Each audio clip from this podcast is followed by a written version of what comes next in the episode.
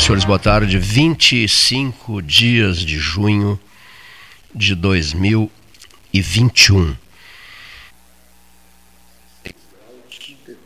Sexta-feira, o último 13 horas desta semana, uma semana intensa em acontecimentos, difícil e com todo tipo de informação, eh, digamos assim, que não não repassa sinais positivos, né?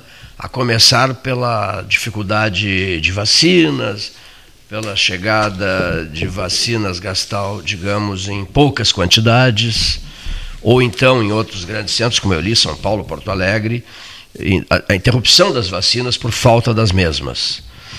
Nós moramos na. E a necessidade delas, né? Sim, e a necessidade delas. A gente está vendo que não está avançando aqui no Brasil, em outros lugares não, as coisas estão, de certa maneira, melhorando, não, como disse o Robertinho Costa agora aqui embaixo, não, voltar ao normal não, não, não veremos, né? Nunca Teremos mais. um novo normal.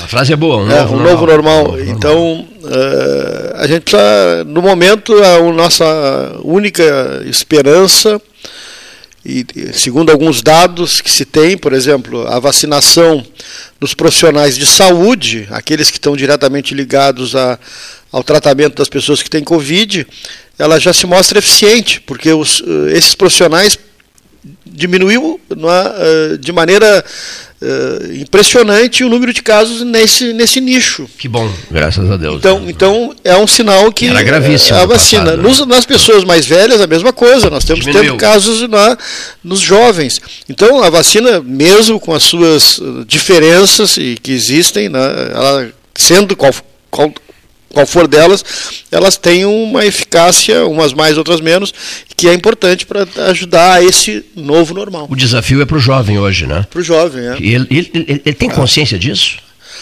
Não sei, não sei, não sei. Penso que não. A gente está assistindo aí algumas casas noturnas fazendo promoções e simplesmente lotadas.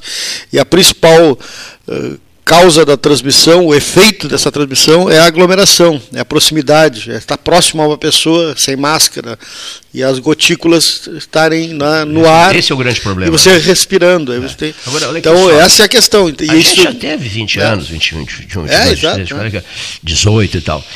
Na ânsia de viver, uma vida que nos parece eterna, estou falando em relação a um piá de 18 ou de 20, ou de 21, 22, 23, na ânsia de viver uma vida que se tem a sensação que será para sempre, você não quer perder um minuto que seja, né? quer viver intensamente e mais, e dizendo para si mesmo: olha aqui, ó, problemas de saúde só ocorrem com os outros, né? comigo não. O jovem pensa assim. Eu acho que, em geral, né? é preciso que então se faça essa pregação diária para conscientizá-lo de que com ele, sim, também acontece. E os números vêm mostrando. Tu mesmo disseste há pouco. Agora está com o painel Covid aqui aberto, né, de Pelotas, tá, a taxa de transmissão está abaixo de um, é, vem uma constante já há um bom tempo desde o dia 17. Então, isso é uma coisa que, se manter, a gente vai reduzindo, vai criando expectativas, que também a gente vive de, de esperança, né? a hope, que as coisas melhorem. Né? Então, e os óbitos, Paulo? Dez, seis ontem. Tivemos seis ontem. Tá? Bom, nesses óbitos, é, mas aí não são pessoas jovens, né? Não são. 149 novos casos. Né? Tem 313 isolados e já chegamos a 944 total de, de óbitos.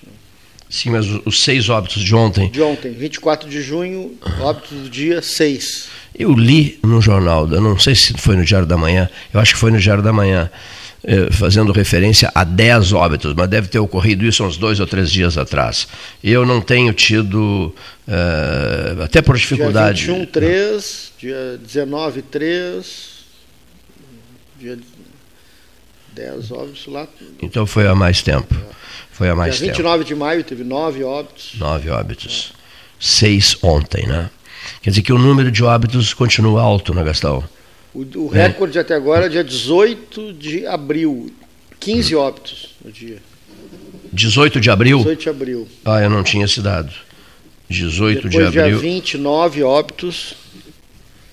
18 de abril, 15 óbitos. Depois, é. dia 26, 12. Foi índice? É, abril está tendo aqui o. 26 de abril, 12, é isso? Foram os picos, né? Aquela, sim, sim, os momento, picos, eu lembro, eu lembro disso. É. Então, no corrente mês de junho. Depois, dia 5 de maio, tivemos 12.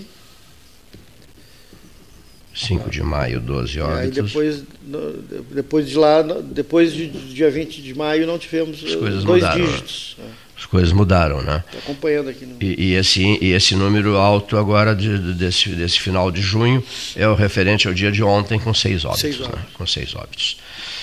Vamos registrando aqui no início, o, o Paulo Gastaneto havia se encontrado com ele, tomaram um cafezinho e ele disse ao Paulo, estarei com vocês na sexta-feira, né? Isso, isso ontem de manhã. Ontem de manhã. Ontem de o Henrique manhã. Medeiros Pires disse assim, estarei com vocês na sexta. Isso, estarei, 13, amanhã, né? estarei com vocês amanhã. Hoje, né? Como Hoje. convidado ao vivo, né? E ontem, às 22 horas e, e 30 minutos, eu gostei da expressão colocada pelo próprio Henrique. Serenamente, serenamente, em casa, cercado por familiares, meu pai, José Cardoso Pires, faleceu às 22h30, aos 87 anos. Ele José Cardoso Pires, grande amigo de Dom Jaime Quemelo, né? que descobrira estar com um câncer, câncer esse que o vitimou. Foi velado, estivemos lá, agora de manhã, é, nesse dia 25 de junho, desde 9h30 na Capela Ângelos Pax. O corpo está sendo levado agora para Pedro Osório, onde será sepultado no cemitério da Palma. Família grande, né? Dona Anabela e o José, os pais de Andréia, Henrique, Valéria, Álvaro, Mário, Ana Teresa e Adélia. Né? E vale dizer também, eu achei, se falou muito sobre isso hoje de manhã, lá no velório do Dr. José Cardoso Pires, que recentemente a dona Anabela que já esteve conosco aqui no 13, e o José Cardoso Pires comemoraram em família, com todos os filhos, os 60 anos de casamento. Que espetáculo, hein? 60 anos de casamento. Olha aqui só. Ele foi em paz, morreu serenamente, viveu 87 anos, né? uma família extremamente unida, unida na alegria, unida na tristeza, né? Unida nos 60 anos de casamento dos pais, os filhos, os sete filhos, unidos hoje lá no velório do José Cardoso Pires. Na religião também, muito católico. Muito católico, né? Ele era Todos muito católico, muito católicos. Muito, e ele, ligado à igreja. Ele muito ligado. católico, né? E era grande amigo do, do bispo emérito de Pelotas, Dom Jaime, Dom Jaime Henrique Quemelo. Então registramos. Padre Boari esteve lá, padre. Padre Boari esteve lá também. Receberam mensagens de, de Dom Jacinto Bergman, Isso. arcebispo metropolitano, de Dom Jaime Henrique Quemelo, bispo emérito de Pelotas. Gastali eu estivemos lá um bom tempo para levar a nossa homenagem aos filhos e à esposa, a dona Anabela, por sinal, grande amiga minha. Era aquela senhora que, quando eu tinha cinco anos de idade, em festas de aniversário em Pedro Osório, ela me colocava em cima de uma mesa para eu discursar, aos cinco anos. Ela, ela ainda hoje me lembrou-se disso. Aqui é o menininho dos cinco anos, o meu oradorzinho e tal, que eu colocava em cima de uma mesa. Eu gosto muito dela e ela de mim. Enfim, então. Eu sou amigo do Henrique desde juventude, desde os 12 anos, com o Colégio Gonzaga. Você, e vocês fazendo política também. E né? política, política juntos, né, na, desde a fundação do, do, do, PSDB, em 1988, fomos candidatos a vereador juntos. É. Né? Vocês Viajamos muito juntos. Também, vocês se né? envolveram né? com o Fernando Henrique e com, e com o Roberto Freire, né? Isso mesmo. Ah? E depois ele eh, se uniu a nós no projeto Brasil 500 anos Isso, e fomos na Portugal? Portugal duas vezes organizamos lá juntos a, os eventos todos do, do Luso, junto com a Universidade de Aveiro, junto com a Embaixada do Brasil Isso, em Portugal, é. sempre ele conosco, né, mais o Eduardo lá de Portugal, que é afilhado do meu pai, o Eduardo Novo Amaro da Silveira, que também é amigo do Henrique, na mesma Isso geração. É. E a gente fez muita coisa junto. O Eduardo junto, não né? foi o que então, descobriu tem... os charutos espanhóis Isso, Álvaro Cedro, fracos.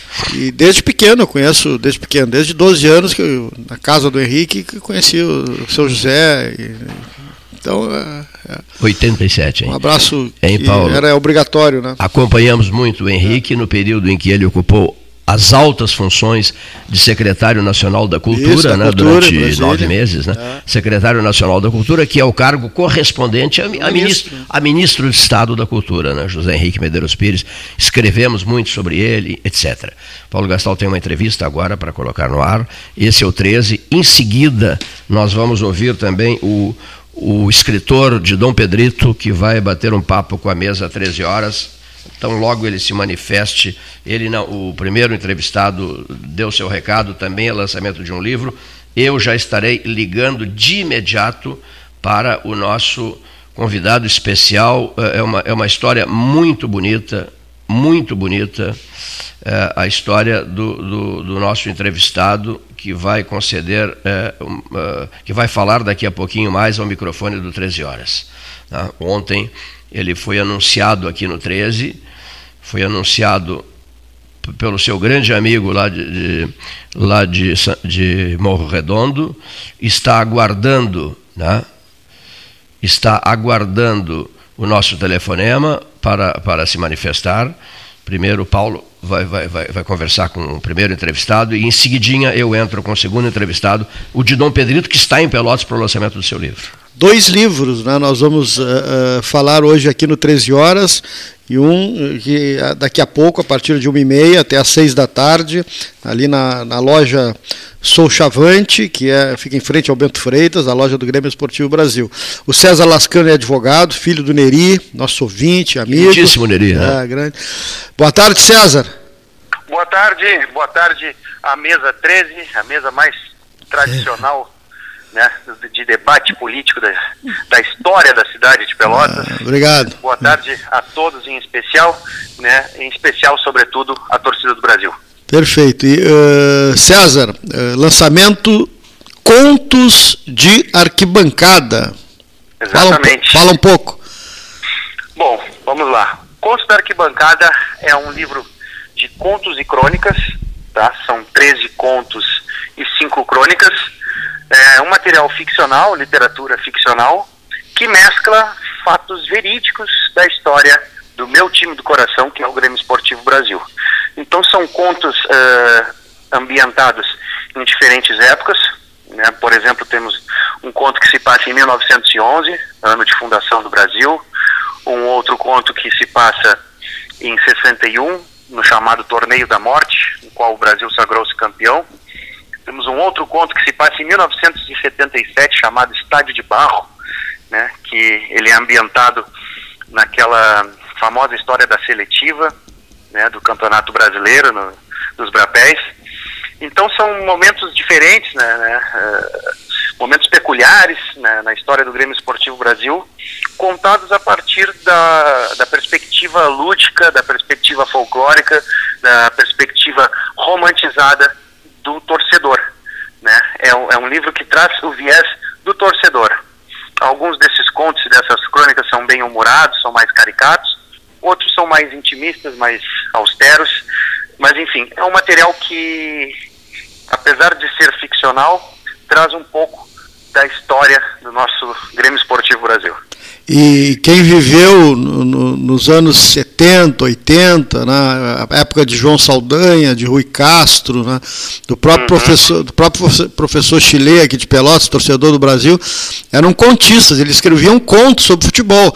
E isso é uma coisa que eh, está rara hoje. A gente vê a crônica esportiva com uma falta dessa parte que é tão tão lúdico como tu disseste no futebol, que são os contos, né? Exatamente. As falta crônicas, um né? Pouco, é. Falta esse resgate dessa parte romântica do futebol, né? O Conto da Arquibancada é um livro que tem essa peculiaridade, porque no âmbito da literatura, ele é o primeiro material publicado que envolve o Grêmio Esportivo Brasil, né?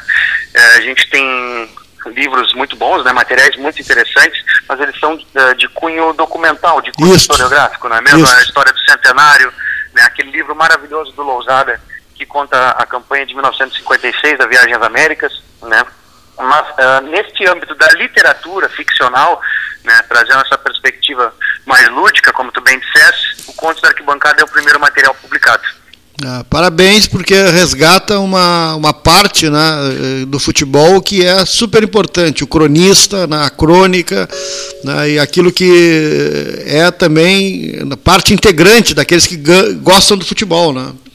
Exatamente. Não só a informação, o jogo, o resultado, a ficha técnica, aquela coisa. Né? Os uruguaios são muito, digamos, eh, preservadores desse tipo de, de, de literatura. Né? O Uruguai... Uhum. Exatamente, há um, há um, consumo maior né? É. É, da literatura nesse sentido do, do, futebol. Inclusive, tu falaste no Chile, o Contos de Futebol, ele foi lançado primeiro no Uruguai em espanhol. Opa, é, esse tem essa é, peculiaridade. Ele foi lançado em 95, se não me falha a memória, no Uruguai e, e depois lançado no Brasil pela editora Perfeito. Mercado Aberto, se não me falha a memória também, em 96 ou 97. Interessante é isso aí. Ele foi primeiro lançado em espanhol. Eu tive a oportunidade de conhecer pessoalmente o, o Chile, o grande Chile, né, ícone da, da literatura nacional, vencedor aí de, de diversos Prêmio. prêmios, dentre eles já já levou um, um jabuti. Duas, né? duas bienais também, Bienal Nestlé, né? Bom, a partir de uma e meia, daqui a pouquinho, até às seis da tarde, estarás aí na loja do, do Grêmio Esportivo Brasil, né? exatamente, na loja Sou Chavante, aqui na João Pessoa, bem em frente ao estádio Bento Freitas. Né? Começa daqui a pouquinho essa tarde de autógrafos. Né? E fica a dica, para quem já adquiriu o livro, né, nos variados pontos de venda eh, físicos que existem na cidade ou pelo site, consularquibancada.com.br. Quem já adquiriu, traga o seu exemplar para ganhar sua dedicatória, o seu autógrafo. Aproveita para conhecer a coleção 2021 do Grêmio Esportivo Brasil, que está sensacional aqui na loja. E quem ainda não teve a oportunidade de, de adquirir, tem hoje uma, uma oportunidade ímpar. Né? Porque somente na tarde agora do evento, da, das 13h30 às 18 nós faremos um preço promocional do livro a R$ reais. Tá ótimo. Fica aqui o abraço, né? o 13 queria registrar né, essa, essa, esse momento, né? hoje na sexta-feira, sempre propício para esses registros. Daqui a pouco tem um outro livro também que está sendo lançado. A gente vai conversar com Dom Pedrito. Um abraço para o Neri Lascano, a ti. Pode deixar. E Muito obrigado. Hora obrigado dessas aparece ao vivo aqui. Tá certo. Tá bom? Obrigado pelo espaço. Um o Cleito está te mandando um abraço também. A gente está sistema de celular aqui e um microfone só, mas o Cleito está te mandando um abraço Maravilha. também. Maravilha. Um grande abraço, meu amigo Cleiton Rocha. Tá bom. Um grande abraço. Até tá aí, então. Tchau, tchau. Lançamento do, do livro do, do, César, né? Até às seis da tarde lá no. Uh, em frente ao estádio Bento Freitas, na loja do Grêmio Esportivo Brasil. Eu dei uma olhada no livro, realmente eh, tem contos ali muito interessantes e na, resgata aquilo que o César disse agora há pouco, né? um pouco da, da, dessa magia romantizada que é o futebol. Ontem estava assistindo a Copa América, né? com todos os problemas que uh, o futebol sul-americano tem em relação ao europeu, mas ainda é o nosso campeonato, né? é o campeonato sul-americano. Obrigado ao César Lascano. Muito bem, e, e cumprimentar também o nosso Neri Lascano. Grande Neri. Queridíssimo, Grande queridíssimo amigo, pai, pai, do César. André Uria, um filho de Dom Pedrito. Boa tarde, André. Alô, André? Ah, meu Deus. Não me ouves, André? Ai, meu Deus, meu Deus. Telefones celulares, eles são maravilhosos. Alô, André? Mas às vezes ele, se, ele, ele, ele, falou comigo tudo. Aí, Isso. Tudo bem, não acordado aqui. É, é houve uma pequena, um pequeno corte aqui. O senhor vai bem, meu amigo? Alô? O senhor vai bem? É Cleiton, tá me ouvindo? Alô, André? Oi. Tá me ouvindo agora? Alô? O senhor está me ouvindo ou não? Não, daqui vamos, vamos fazer. Peraí, o Paulo Gastal faz a entrevista. Ah, por favor. Vamos refazer a ligação. Né? Não, não. Enquanto isso, enquanto você tenta, mas ele, ele estava, ele, eles não, ele não estava me ouvindo, né? É. Vamos tentar ouvir depois o deputado federal Jerônimo Gergen, uma representante da Santa Casa de Misericórdia de Pelotas. Vamos saudar a turma do Frigorífico Castro, que relançou, né, os famosos croquetes, né? Ah, os croquetes do Cruz, do Cruz ah, os croquetes do Cruz, à disposição. E a murcilha doce, famosíssima do Frigorífico Castro, né? Cumprimentos, Flavinho. Todo mundo pedindo, ah, morcilha doce, ela é cheia de recheios e tal. E os famosos croquetes que estarão à disposição, ah, mas a pessoa tem que comprar uh, esse, esse, esse estojo, essa, essa uh, me ajuda, a embalagem com os croquetes, é, lá no frigorífico Castro da da, da é, tem o da, tem da o, o posto, posto de venda lá, o posto né? de vendas, né? Ah, me ouve agora, amigo? Ah, agora sim, com total certeza. É, pelo WhatsApp não dá. Ah, sim, sim, estava pelo WhatsApp, né? O Paulo, o Paulo refez a ligação fora do WhatsApp, né? Ou seja, uma declaração pública minha, abaixo o WhatsApp. Né? para as entrevistas, né? Para as entrevistas. Seja muito bem-vindo, o senhor foi saudado aqui por um grande amigo seu de, de Dom Pedrito, é, no dia de ontem, e imenso prazer em ouvi-lo. O lançamento do teu livro ocorrerá hoje, hoje, André? Isso, ele já ocorreu. Hoje a gente já teve algumas agendas. Sim. Primeiramente, muito obrigado pelo espaço numa rádio que eu busquei a história, saber a história dessa rádio e fiquei impressionado. Né? Então eu agradeço de coração já pelo espaço. Falando sobre o livro, a gente pegou e fizemos hoje o lançamento, já cumprimos algumas agendas, tivemos também com a prefeita, onde a gente já deixou também alguns exemplares, escutamos as propostas dela, escutamos também uh, alguns projetos que é feito aqui em Pelotas, fiquei muito feliz com o que ouvi da prefeita. E hoje a gente ainda tem mais umas agendas aí para cumprir sobre o livro, visita no presídio, alguns demais locais, e amanhã também aqui em Pelotas. E está sendo muito gratificante esse trabalho aí do lançamento desse livro. Esse livro, Gastal manda te dizer, é, irá a notícia e a, fo a tua foto, a foto da capa do livro, a notícia sobre o livro, para o site 13 Horas, para o Instagram, para a página de, do Facebook do Cleiton. O Gastal gosta do Instagram e o Cleiton gosta do Facebook. Então, ele colocará no Instagram e eu colocarei no Facebook. Ouvi relatos maravilhosos sobre a tua vida, o respeito que tu mereces, a credibilidade que tu tens numa Dom Pedrito que passou a ser a cidade do teu. Passou não, sempre foi a cidade do teu coração, né? A, a, a, Exatamente. A capital da paz, é isso? E a capital da paz. A gente fica na fronteira ali com, com o Uruguai e é, é, a, é a cidade ali onde você tem bastante arroz, você tem bastante é, bovinos, mas tem um, um, tem bastante pessoas, é uma cidade hospitaleira, assim como está sendo aqui Pelotas, né?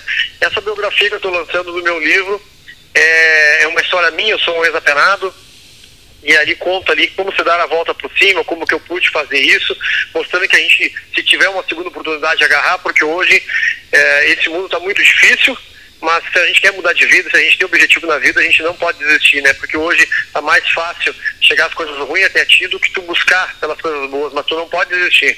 Estou mandando uma mensagem nesse livro porque hoje os jovens eles estão em vista para outro caminho. Uhum. E a gente tem que dizer que aquele caminho é ruim, que a gente já trilhou, aquilo ali não era. Que idade tu tens, André? Eu tenho 38 anos. 30, 38 anos. Muito bem. Tu, tu re, reiniciaste a tua vida depois das dificuldades enfrentadas na condição de apenado. Tu reiniciaste a tua vida com que idade, André? Eu reiniciei em 2010, foi do, do sistema prisional. Saí em 2010, hum. há 11 anos atrás, e nunca mais retornei. E desde então, anos, né? pelo que eu fiquei sabendo, é, passaste a, a, a, trabalhar furiosamente por, por Dom Pedrito e a receber toda a sorte possível e imaginável de reconhecimentos comunitários. Comecei a fazer um trabalho social por gosto, sem, sem buscar nada em troca, e quando eu fui no tal não consegui parar mais, comecei a levar uma ideia também para os jovens, comecei a fazer trabalhos sociais, comecei a, a ganhar notoriedade através disso e, e nunca mais parei. E isso aí me ajudou muito na questão pessoal. Dom Pedrito, sempre em Dom Pedrito, André? Sempre em Dom Pedrito? Sempre, sempre em Dom Pedrito. A gente ah. costuma fazer em outras cidades também, mas Dom Pedrito é, é uma cidade que a gente diz pequena, são 30 mil habitantes, mas ela tem alguns problemas, né, principalmente na parte social, a gente tenta suprir de alguma forma. Assim como eu, tem várias outras pessoas que também fazem trabalho, mas é aquele trabalho que a gente diz, né? Cada um fazendo um pouquinho, se chega lá. Olha cá, são verdes mesmo. As pessoas de Dom Pedrito enchem a boca para dizer isso. Verdes campos pedritenses. São verdes mesmo? Verdes campos pedritenses, o ponche verde. a gente é o, é o, é o ponche verde, né? Os verdes campos do Dom Pedrito. Eu sou grande, eu sou grande amigo, André, do Cláudio Munhoz. de Dom Pedro. Ah, o Cláudio Munhoz. É, Sim, conheço muito. O FAO, o FAO. Né? Ele, conheço, conheço. Ele participou do 13 Horas por muito tempo, depois ele andou pelo centro do país, era o correspondente do 13, dono de um jornal em Dom Pedrito, queridíssimo amigo nosso. Né? Do, do Ponche Verde. E o do Ponche Verde, isso mesmo. Ele está em Dom Pedrito? O Cláudio está em Dom Pedrito ou está no Rio de Janeiro? Agora não sei. Sim. Eu não, não sabendo. Do qual o jornal Ponte Verde, do qual eu já fiz parte, trabalhei lá também. É mesmo. Porque ele, ele gosta muito. Ele gosta muito de viajar, né? Ele não fica só em Dom Pedrito, ele está sempre indo aqui, ali, acolá, grande FAO, né? Ele está sempre, ele tá sempre nessa ida. Sempre, eu sempre. Muito gosto de poder também participar e fazer parte desse jornal Ponte Verde aí, que eu também sou músico, em 2011 ah. a gente lançou um um CD naquela época, teve uma polêmica que a gente gravou um clipe dentro do cemitério, mas era para mostrar né, o, lado, o lado ruim que o usuário de droga podia chegar, então foi feito. E a gente saiu até na capa do jornal um lado positivo, e aí depois, anos, oito anos depois, eu fui na capa do jornal comecei a trabalhar nesse jornal por méritos próprios, que eu também é, faço trabalho com fotografia, sou fotógrafo também, sou videomaker, então comecei a trabalhar nesse jornal também fazendo matéria. Olha aqui, Dom Pedrito é uma das sedes da Unipampa. Confere? Isso, é, é Unipampa, confere. É uma das bases da Unipampa, na né? Dom Pedrito, é, Dom Pedrito, Uruguaiana, Bagé. Dom Pedrito, Uruguaiana. Bagé, Bagé tem Unipampa também. Santana do Livramento tem Unipampa também? Acho que não, né? Ou tem? Santana do Livramento acho que não. Não, acho que não, né? Dom Pedrito, Bagé e Uruguaiana, né? Que eu lembre, que eu le... Jaguarão, Jaguarão, Jaguarão. Jaguarão também tem, ba... Jaguarão tem base da Unipampa. Olha aqui, Paulo Gastal Neto, colega de trabalho, vai conversar um pouco contigo agora. De minha parte, cumprimentos e ficas nos devendo uma visita ao vivo, certo? Muito obrigado, eu estou grato. Obrigado pelo papo. Já vi que tu conhece bastante sobre o Dom Pedrito. Eu sou, digamos assim, um grande amigo de Dom Pedrito. só, só, só, um pouquinho, só um pouquinho, André. Acabar sendo cidadão pedritense daqui a pouco também. É, eu estava lendo, André, boa tarde, né? É, satisfação em ter no 13 aqui. Ah, ele, o livro conta a história da tua vida. Foi escrita por, por, pelo Cláudio né? e o Tiago, né? Cláudio Borba e o Tiago, e conta a história de, de, parte da tua vida, né? esse lado obscuro dos meus anos 90. Né? Isso, o lado, lado obscuro dos meus anos 90. E ali uh, foi o início, né? Na verdade eu sou dos 80, mas eu comecei a ficar obscura nos anos 90, que foi minha adolescência meio conturbada. Né? Depois, pós isso, eu acabei indo preso, no caso. E aí eu tive uma longa história em relação a isso.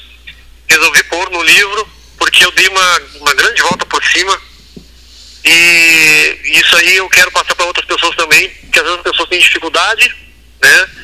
É, não recebe tanto oportunidade e acabam ficando naquele meio ali, achando que aquilo ali é vida para eles e não é. Então eu estou tentando colocar, deixar bem específico que a gente pode, né?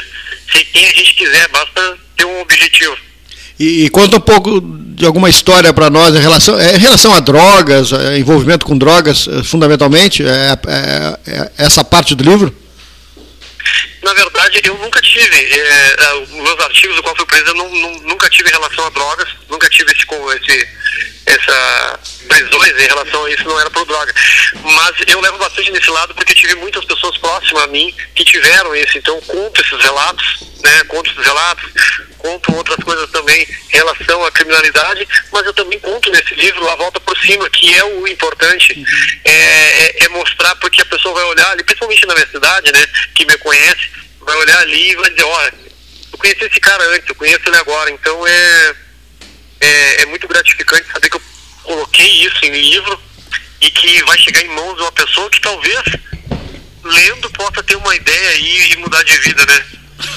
E, e, como é que a cidade, Dom Pedrito, recebeu essa.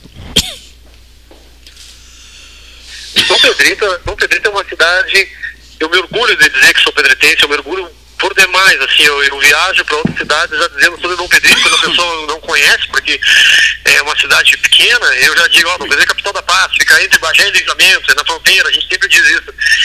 E Dom Pedrito recebeu, e está recebendo, com muito gosto, né, porque eu sou, eu sou bem conhecido lá na cidade, por esse trabalho social, mas as pessoas também me conhecem meu antes.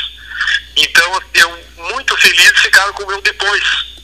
Né? Eu nunca fui uma pessoa ruim, era ruim para mim mesmo, digamos assim. Tá.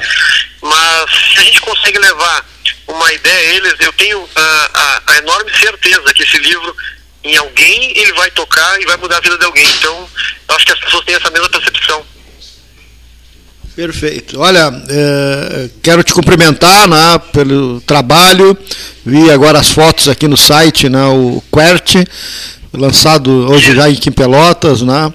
E dar os parabéns aí pelo, pelo trabalho, né? E deixando esse ensinamento, esse aprendizado, né? E também é, o Cleiton aqui me fala assim, fala, pela, fala um pouco da, da, da vida no presídio, né? E, e a ida dele do presídio hoje também. É, hoje tem uma visita no presídio agora às 14 horas e estarei lá também. Também, também estarei na UFEPEL, né, também. E mais outras agendas aqui que eu não estou lembrado, só na agenda, que a gente vai, vai chegando nos 40 vai dando os esquecimentos, não ficar olhando na agenda. Mas é eu estou fazendo essa agenda que o lançamento foi aqui em Pelotas para depois ser na minha cidade, em Dom Pedrito. E eu estou ansioso para quando chegar lá poder fazer esse lançamento Dom Pedrito, porque está sendo bem esperado, tá uma repercussão muito legal sobre ele. Eu estou muito feliz pelo resultado, né? Lá vai ser dia 28. Dia 28, na segunda-feira. Tá ótimo. Cumprimentos, eh, amigo Uria, não é, pelo trabalho e conta sempre com a gente para divulgar aqui no 13 horas e uma hora que tiveres por Pelotas aparece ao vivo aqui. Tá bom, André? Muito obrigado. Muito obrigado. Eu fico grato pela sua oportunidade. Quando eu, eu, me falaram sobre a rádio 13 horas, e eu tenho um amigo que é o Mário, que por coincidência é o prefeito lá da cidade de Dom Pedrito, e aí ele, ele pegou, pegou e me falou muito bem sobre essa, essa rádio, e eu procurei história e me apavorei, o tamanho da história.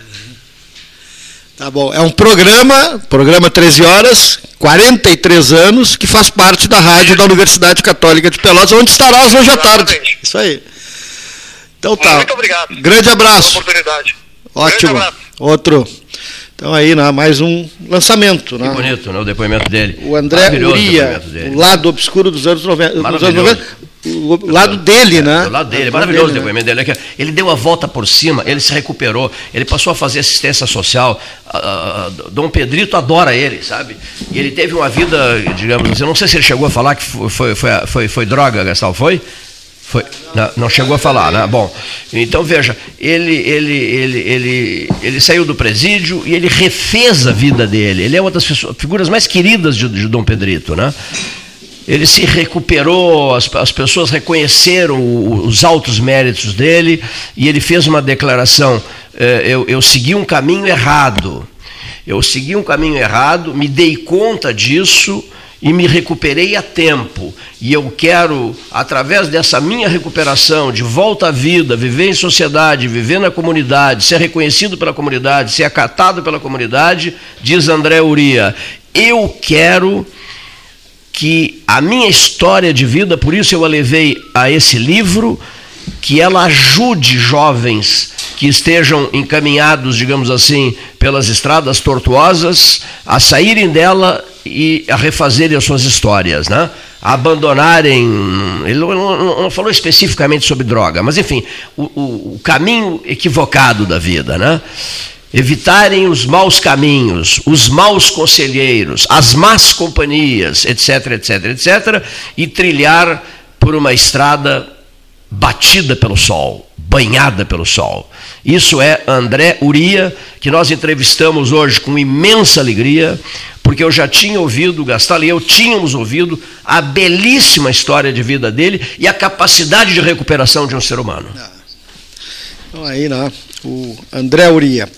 Agora nós vamos na, até o centro clínico da Santa Casa, Cleito. Tivemos lá na questão de uns 15 dias atrás, conversar com a supervisora administrativa, a Charline Jorge, Charline Menaré Jorge. Boa tarde, Charline.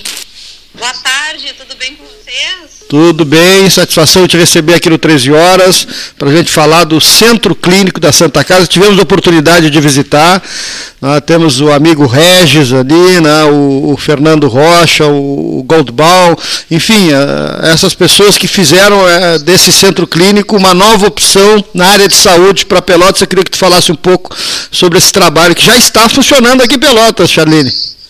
Sim, já iniciamos. Nós tivemos a nossa inauguração oficial na terça-feira, mas nós já vimos uh, começado os trabalhos, né? Então, para os ouvintes uh, saberem direitinho do que se trata o Centro Clínico da Santa Casa, é o seguinte: é um centro de consultas, exames e procedimentos a valores mais acessíveis do que o particular, tá? Uh, o que, que eu gosto de deixar claro que muitos pacientes têm dúvidas. Não é um plano, não é um cartão de desconto. A pessoa pode chegar e consultar aqui sem ter vínculo qualquer com planos de saúde e cartões de desconto, tá? E os exames aqui realizados, eles têm descontos especiais para os nossos pacientes, que chegam a 20% de desconto. Então, assim, tá ótimo para atender o pessoal Uh, a gente está montando vários pacotes também para integrar no centro clínico. Por exemplo, a gente tem pacote de parto, nós temos pacote de reabilitação pós-Covid. Então, tem muita novidade vindo por aí. E uma coisa que nós perguntamos na visita ao Regis né, é justamente isso: não é um plano de saúde, é um, uhum. uma opção né, uh, para aquele, aquela pessoa que não tem plano de saúde, por exemplo, e precisa de um, de um, de um atendimento de, de, de, emergência, de, uma, de urgência, né? Não, assim, Paulo, uh, as consultas aqui, nós temos consultas com diversas especialidades, tá? Uh, não é um lugar para uma pessoa que está infartando vir, por exemplo, a pessoa que está com muita dor no peito vir. Isso entendi, entendi. Tá. A pessoa tem que procurar urgência, emergência, um pronto-socorro, tá? é, são consultas agendadas. Nós temos praticamente todas as especialidades, desde vascular, otorrino, uh, pediatria, psiquiatria, cirurgiões plásticos, uh, torácicos, nós temos várias especialidades, além de psicólogos, nutricionistas, uh, fonoaudióloga. Nós temos esse, esse patamar de consultas também, para atender todo o pessoal. E hum, deixa eu ver, em relação a Sim, ah. são consultas com especialistas, por exemplo. Agora entendi. Não atendimento de emergência. Deixar bem claro isso, então. Uhum.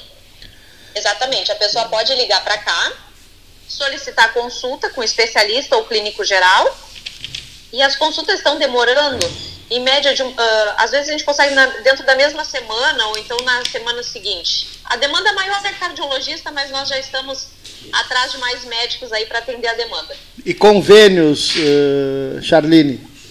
Nós fechamos um contrato agora com a Fusex. Então, o pessoal da Fusex está vindo uh, bastante. E estamos em negociação com outros convênios também. Uhum. De repente poderão ter novos convênios com IP e esses Isso, tradicionais. IP, IP, por enquanto, esses por enquanto, IP, Unimed, CACI, esses convênios por enquanto uh, estamos atendendo na parte dos exames. Nas consultas ainda não. Uhum. As consultas só o, o valor uh, particular mesmo. Perfeito. E funciona na Santa Casa pela General Neto, ali onde funcionava antigamente a Unimed, né? Isso, a gente está com uma fachada bem destacada quem passar aqui pela General Neto já vai enxergar aqui na Santa Casa a fachada, está bem fácil de encontrar. A rampa para acesso aos carros, o paciente tem uma dificuldade, pode subir a rampa, largar o paciente aqui na porta e será muito bem recebido. Tá perfeito. Olha, eu quero cumprimentar. Aqui o Cleito também está te mandando um abraço. Estivemos juntos aí visitando, junto com o Regis. Ai, muito obrigada. um abraço é, para vocês. E dizer que o 13 Horas, na, além de parceiro do Centro Clínico de, da Santa Casa, nós temos divulgado muito né, nas redes sociais, no programa. Uh, a Santa Casa nos é muito cara para a cidade de Pelotas, é né, uma instituição que fez 174 anos e está presente na vida de diversas gerações dos pelotenses. Né? Então, precisa ser valorizada, precisa ser divulgado esse tipo de ação. Né? E cumprimentos para todos vocês. Muito obrigada. E sim, Paulo, e, uma coisa importante de se falar para as pessoas saberem que a gente tem uma equipe médica aqui renomada, né? Então, são médicos que a maioria das pessoas já conhecem na cidade, são médicos bons, uh, são médicos com uma estrada longa já. Então, com certeza, para o pessoal ter um atendimento excelente. Tá certo. Obrigado pela participação, boa tarde, bom trabalho para vocês. Muito obrigada. Obrigada pelo espaço, tá bem? Tá bem. E tchau, tchau. tchau, tchau. Hora oficial Ótica Cristal, Salão Amarelo, Palácio do Comércio. São 13 horas e 48 minutos. A temperatura é de 16 graus. É isso, Leonir Bade da Silva? Porque Paulo, Paulo Francisco Grigoletti Gastal, que é advogado, que é filho, não é ele, Paulo, que também é Francisco, mas não é Grigoletti. Bom, é, eu não falo se não me anunciarem a temperatura. Sem temperatura eu não falo. O programa fica tocando música e digo, mas por que, que não está falando? Porque não, não, não, não, recebeu a, não recebeu a temperatura, né? O, o, o termômetro, é um termômetro aquilo ali, né? Como é que chama aquele ali? Termômetro. É um termômetro, termômetro. belíssimo, né? Mas descreve o termômetro. Um termômetro, é um termômetro com um, fundo de madeira. Um né? Belíssimo de madeira. Tem não é também, é só termômetro. Tem, tem um barômetro. Tem barômetro, né? né? E, e foi um presente, presente do Dr. Mozart Vitor Russumano, né? Ah, tem um, tem higrômetro. Higrômetro né? também. É, então... Um presente do ministro Mozart Vitor Russumano, né? O barômetro era muito usado, né? Muito no, passado, na, na, né? no passado não havia essa previsão de tempo que a gente tem hoje, que 98% acerta, com fotos de satélite, com toda uma panafermalha tecnológica, panafernália tecnológica, e que nos dá com precisão o tempo, dois, três dias, quatro dias. Basta né? olhar ali, né? Ter, ter ah, antigamente era o barômetro, então se botava ali na né, umidade. E esse está marcava. ao lado do, do, quadro do Vargas, do Getúlio Isso. Vargas. Olha que interessante. O quadro do Getúlio Vargas, que, que é, estava no escritório de advocacia do José Baqueiro Duarte Porto Alegre, que os filhos Uh, repassaram o Vargas para mim. Bom, o Vargas está ao lado do, do, do, do barômetro, do barômetro do, do ministro Russumano. Que eram amigos, e, né? É, na verdade, o pai do Dr. Mozart, ah, o, o deputado federal Vitor Russumano, era grande amigo do, do Getúlio Dornelles Vargas, e o Getúlio costumava visitar, não quando o, o Getúlio deputado, né, é, o Getúlio costumava visitá-lo em Pelotas. E ele, depois, quando, quando o Getúlio era presidente do Brasil e morava no Palácio do Catete, morava não? Sim, morava, né? Sim. É, o, o, o, deputado federal Vitor Russumano o visitava em, no Rio de Janeiro, no, no, no Palácio do Catete. E ao, ao falarmos em Mozart Vitor Russumano, a título de registro, a gente teve a oportunidade, inclusive, de dizer isso à prefeita Paula Schultz Mascarenhas no velório do Dr. José Cardoso Pires, o Gastal e eu, é, que é, no dia 5 de julho de 2022 será comemorado o centenário de nascimento do ministro Mozart Vitor Russumano, né, que viveu escrevendo sobre Pelotas, tendo a casa dele, jamais deixou de ter a casa dele em Pelotas nos seus momentos mais gloriosos, presidindo o Tribunal Superior do Trabalho em Brasília, atuando intensamente na, no Conselho de Administração da Organização Internacional do Trabalho em Genebra, na Suíça, né, como juiz, bem novinho já, eh, ele, ele, ele, se tornou juiz do trabalho, professor da Universidade Federal de Pelotas, brilhante professor. Tem uma passagem, que tem, tem gravado ali, tá, esses dias só, separando para passar para o Eric, né, umas gravações que ele está, aliás ontem já tem uma gravação site, áudio, né? né uma conversa de, do, do, do Cândido Norberto, Norberto falando sobre Dom Jaime Quemelo na véspera da eleição para a CNBB, quando ele foi reconduzido né, à presidência da CNBB. Mas eu estava falando que a gente estava procurando isso é memória, fitas, Isso é né? memória trecho? É, memória trecho. É. E, e, tu falaste na, numa entrevista que tu fazes com o ministro Mozart Russumano e até aparece os sons dos carros passando pela Barroso ali. Né? Era no escritório dele, eu acho que essa entrevista foi gravada. E tu perguntas para ele, doutor Mozart, o senhor tem ido muito à Europa nos últimos anos, na Genebra, e estava vivendo muito em Genebra. E ele diz, Cleiton, nos últimos três anos já fui mais 40 vezes. Que espetáculo!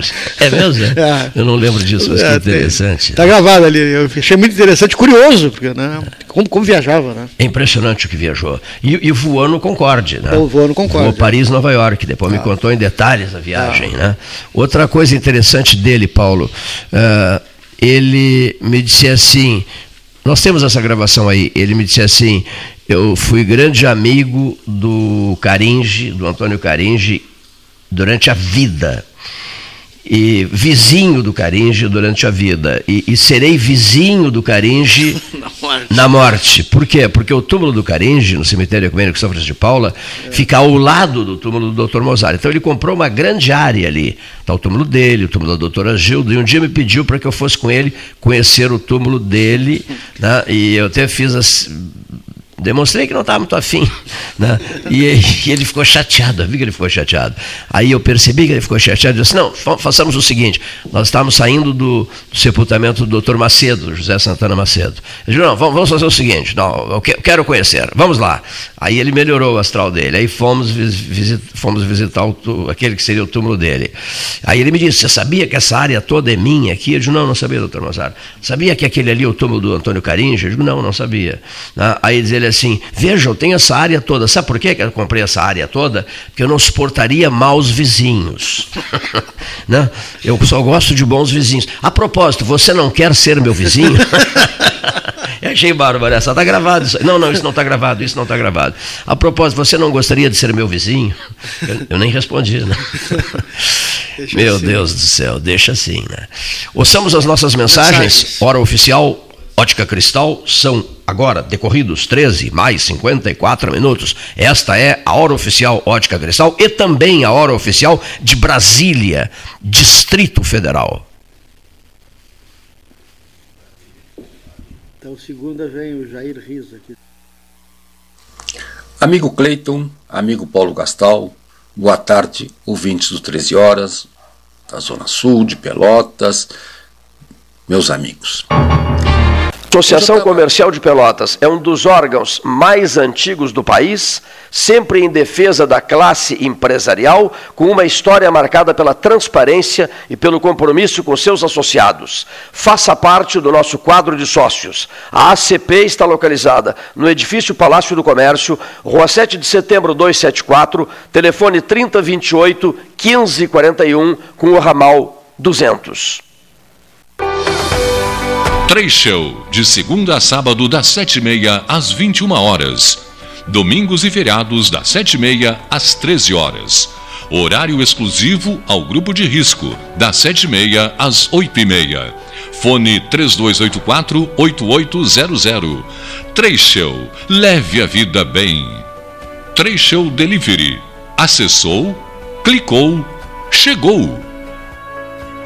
A SPO ampliou e inovou. Há 40 anos prestando serviços em arquitetura e construção, agora também é consultoria imobiliária especializada. As tendências no mercado de imóveis, projeções, prospecções, oportunidades e as melhores estratégias e logísticas de compra e venda. Mande um WhatsApp para 53 98117 8685 ou ligue para 53 3028 9944 e converse com a equipe SPO. Aquarela Tintas, uma empresa com equipes especializadas em Pelotas, Rio Grande e Porto Alegre. Aquarela Tintas, Rua General Osório, 1259. Telefone 3225 5000 e também na Avenida Dom Pedro I, telefone 3281 1714 Aquarela Tintas. Ferragem Sanches, Barros Cassal 16, Arial.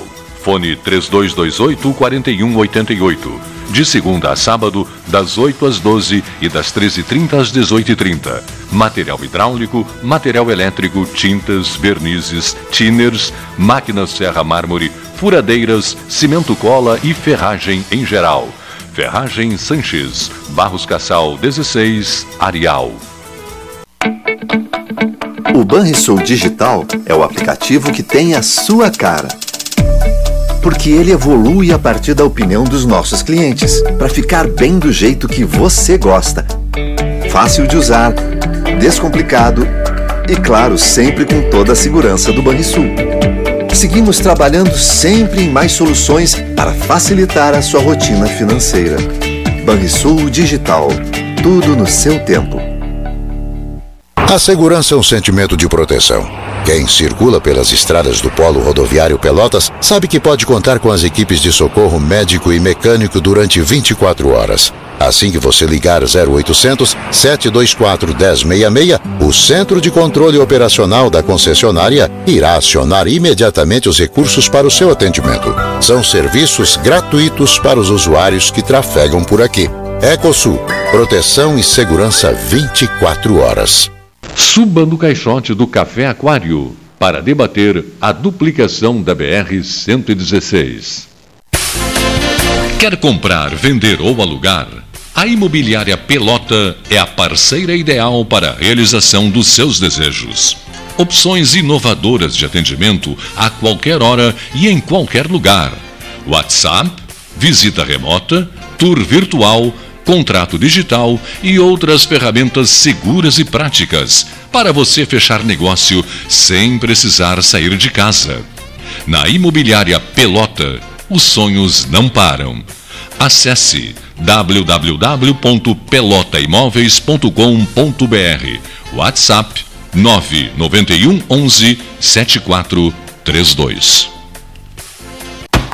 O 2020 foi cansativo?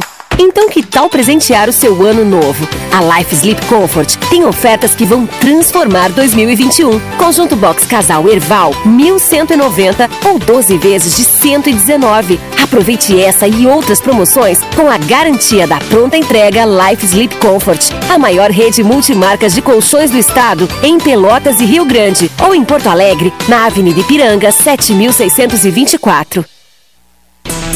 Mais internet pelo mesmo preço, com a velocidade que só a fibra ótica garante. Plano de 200 mega agora é 300 mega. Plano de 400 mega agora 500 mega. Polvo, a internet múltipla, 3199 4000. Genovese Vinhos, Delicateces, produtos de marca, a qualidade de sempre. Ligue 3225 7775, Doutor Amarante 526. Visite a sua Genovese Vinhos.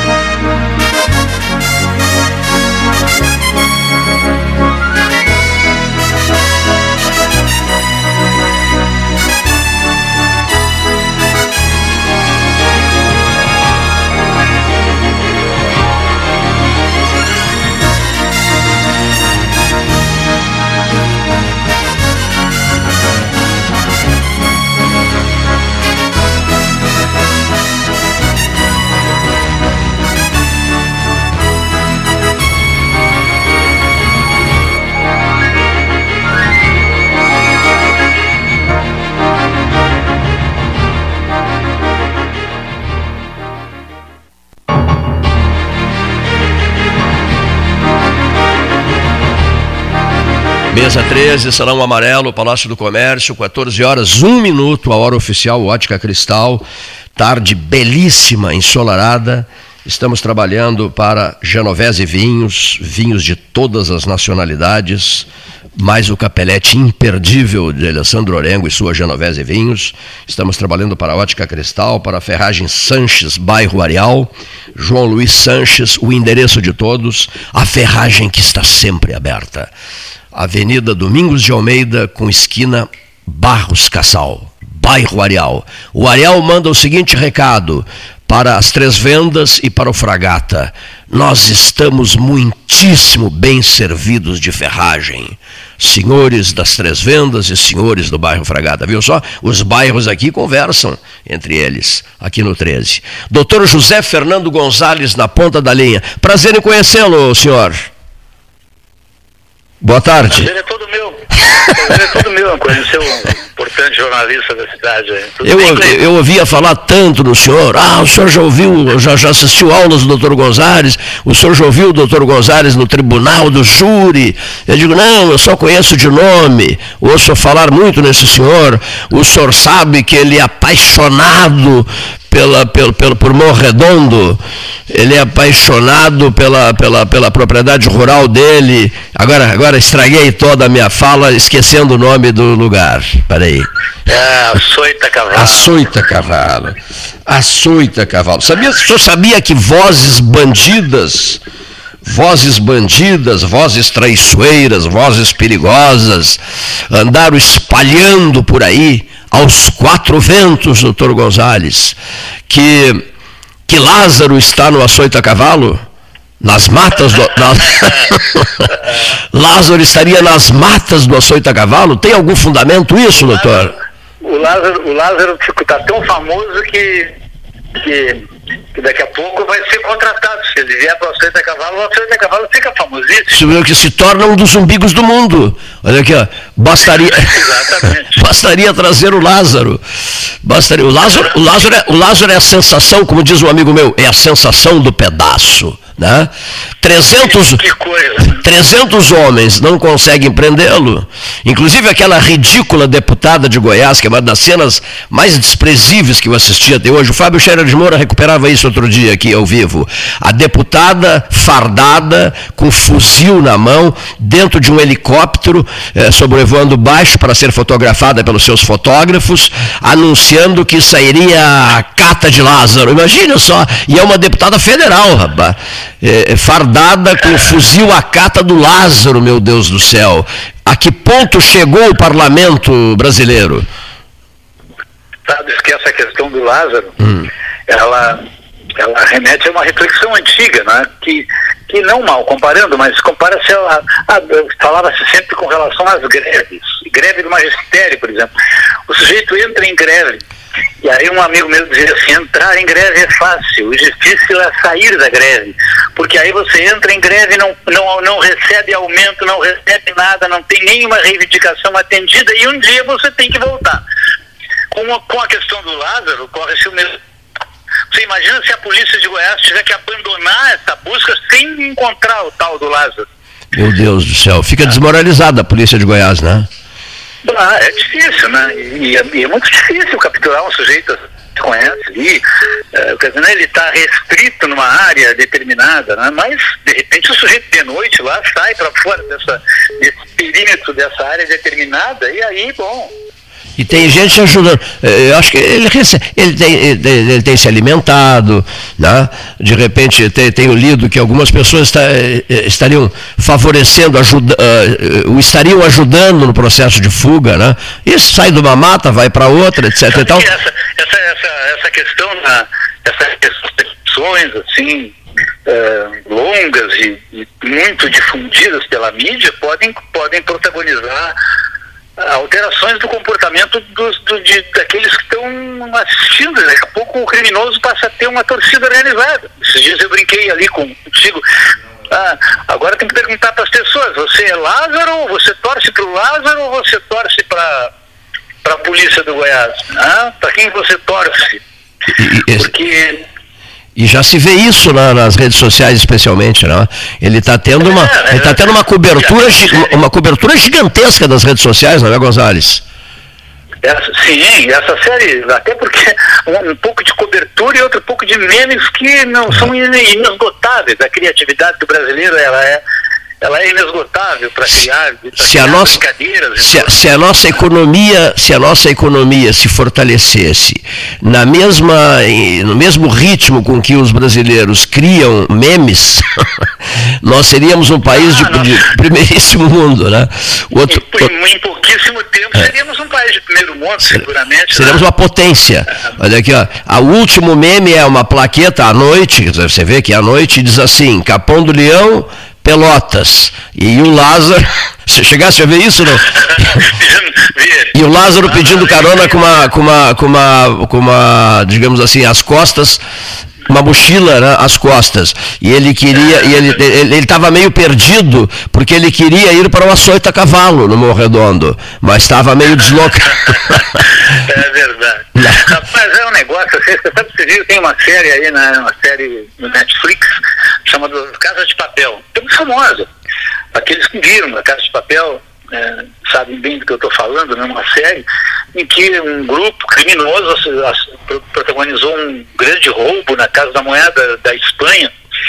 E aí o, o, o, o líder daquele grupo, que é conhecido como professor, que é um sujeito muito inteligente assim, na, na, na história, aquele sujeito ali é, é, fez um tipo de crime sem, sem machucar ninguém, a ideia é não machucar ninguém, mas é um criminoso terrível. Pessoa, ó. E aí eles ficam famosos. Série, eles ficam famosos, assim, a sociedade de Madrid vai para a rua aplaudir o, aplaudir o professor, não é? Sim. Crime, o bandido começa a ter torcida organizada. E, e, no caso, de certo modo, isso acaba acontecendo, porque tem gente que está torcendo para que ele não seja pego. A ideia de que é um contra 300 é que mexe muito com o imaginário das pessoas um contra 300, nossa, mas o sujeito consegue fugir de 300 perseguindo ele, né?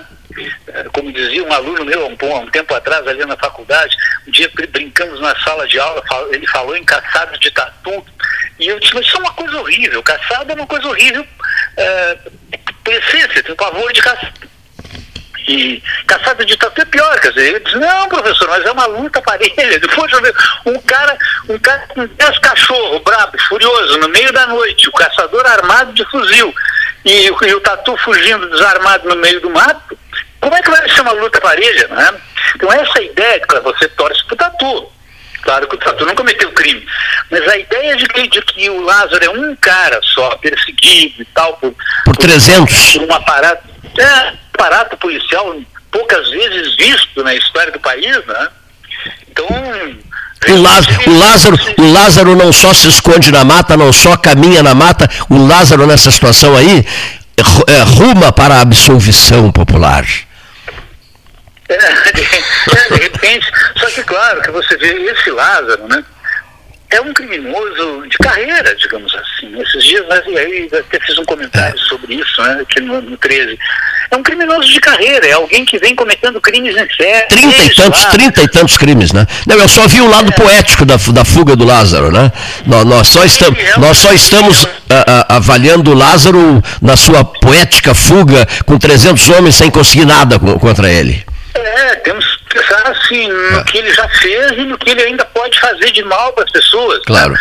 É uma coisa terrível. Isso, ele, ele escancara toda a fragilidade, ou em boa parte, a fragilidade do sistema repressivo do nosso país. Né? E constrange, e constrange, e constrange governadores. Não sei se tu acompanhaste, o Ronaldo Caiado, furioso com o outro governador, eh, que, segundo o Caiado, estava humilhando a polícia de Goiás.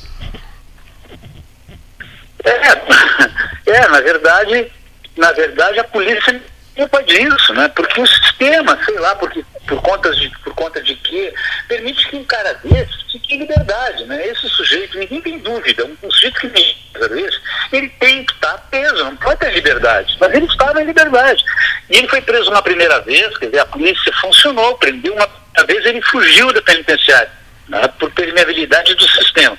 Foi preso uma segunda vez, fugiu de novo. Uma terceira vez que ele, a vez que fugia, ele ia cometendo crimes. Aí na terceira vez que ele foi preso, ele progrediu o regime para semiaberto.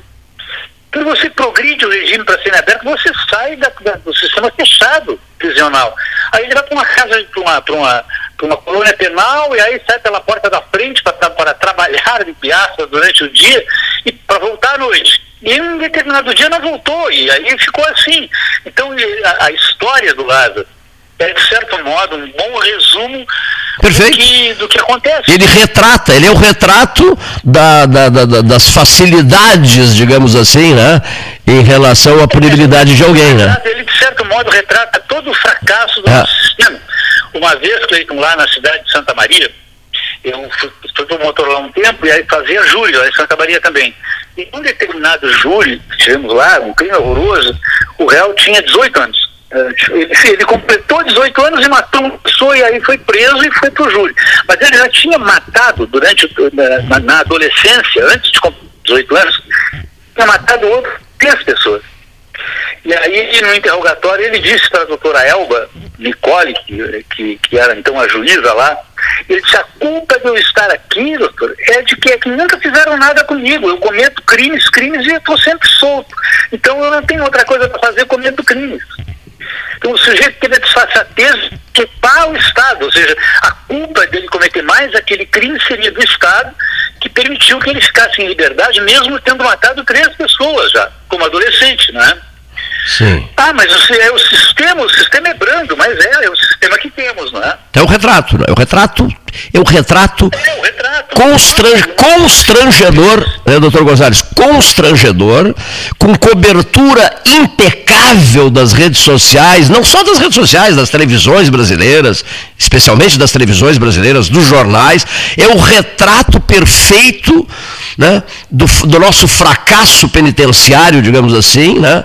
as punições que não são, é, é, a pessoa não, não paga o seu erro como deveria fazê-lo, e, e aberto para que todo mundo perceba, acompanhe e, e até torça, como tu, nós dissemos, chegamos a dizer no início, o homem contra 300, né? o tatu contra o, contra o caçador com a espingarda, com os cães, etc, etc, etc, com o fuzil e com os cães um sujeito né, com, com, cometeu mais de 30 crimes, mas no momento, no instante em que ele foge pelas matas goianas, 300 pessoas, e até uma deputada federal ridícula, sobrevoando. Né. Existem instituições, é. a Defensoria Pública do Estado de Goiás, né? Ela já ingressou na justiça, claro, perdeu a liminar, porque o juiz disse que não tinha, era despropósito, porque o cara não tinha sido preso. Mas a, a Defensoria Pública ingressou em juízo, previamente, já com, com a preocupação de que ele, de como ele será tratado dentro do sistema, caso ele seja preso. Né? De, que, de, de que tem que se tomar uma série de cautelas para que para que ele não para que ele não, não sofra nenhum tipo de consequência especial dentro do sistema né?